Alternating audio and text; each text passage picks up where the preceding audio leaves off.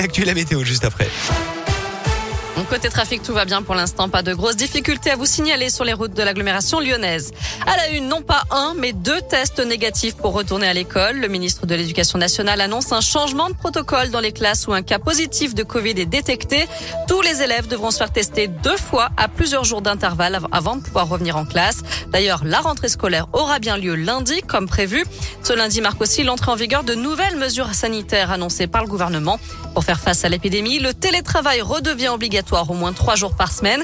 Retour des jauges pour les grands rassemblements, pas plus de 2000 personnes en intérieur, 5000 en extérieur. Et puis dans les concerts, tout le monde devra profiter du spectacle en étant assis. Dans les cafés, les bars et les restaurants, il faudra s'asseoir aussi pour consommer. Interdit également de manger ou de boire dans les transports en commun, les cinémas ou les salles de sport. Par ailleurs, les règles d'isolement des personnes positives ou cas contact devraient être allégées. On en saura plus vendredi. Et pour accélérer la campagne vaccinale, le délai pour les doses de rappel est réduit à trois mois entre chaque dose de vaccin. En revanche, la bonne nouvelle, c'est qu'il n'y aura pas de couvre-feu le soir du 31 décembre. C'était annoncé hier soir et confirmé par Jean Castex, le chef du gouvernement. On apprend également que les autotests de dépistage pourront être vendus en dehors des pharmacies à titre exceptionnel jusqu'au 31 janvier. Ils devraient donc être disponibles dans les supermarchés notamment.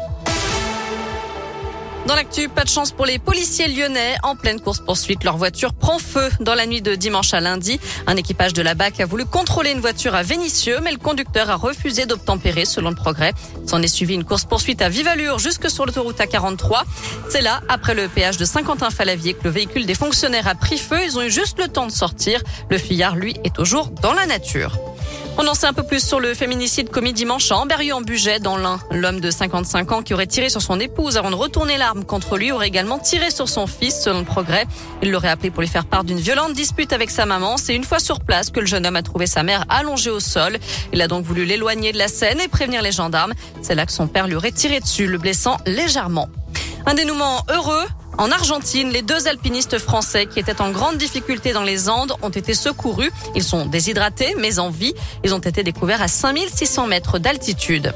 En foot, les sanctions sont tombées pour l'OL et le Paris FC. Ils sont tous les deux éliminés de la Coupe de France. Match perdu pour les deux clubs après les incidents en tribune le 17 décembre dernier. La rencontre avait été arrêtée, je le rappelle, à la mi-temps suite à des débordements en tribune au stade Charletti. Débordements qui avaient fait deux blessés, dont un policier. Allez, en terminant, on félicite Lucille et Jérôme, les candidats de l'amour et dans le pré, installés dans le Rhône. Ils vont se marier. Et oui, après la naissance de leur petite fille, Capucine, à l'automne dernier, Jérôme a profité des fêtes de Noël pour demander Lucille en mariage. Évidemment, elle a dit oui. Elle a vite partagé la nouvelle sur les réseaux sociaux. Le couple a reçu d'ailleurs les félicitations de Karine Le Marchand. C'est beau. Les petits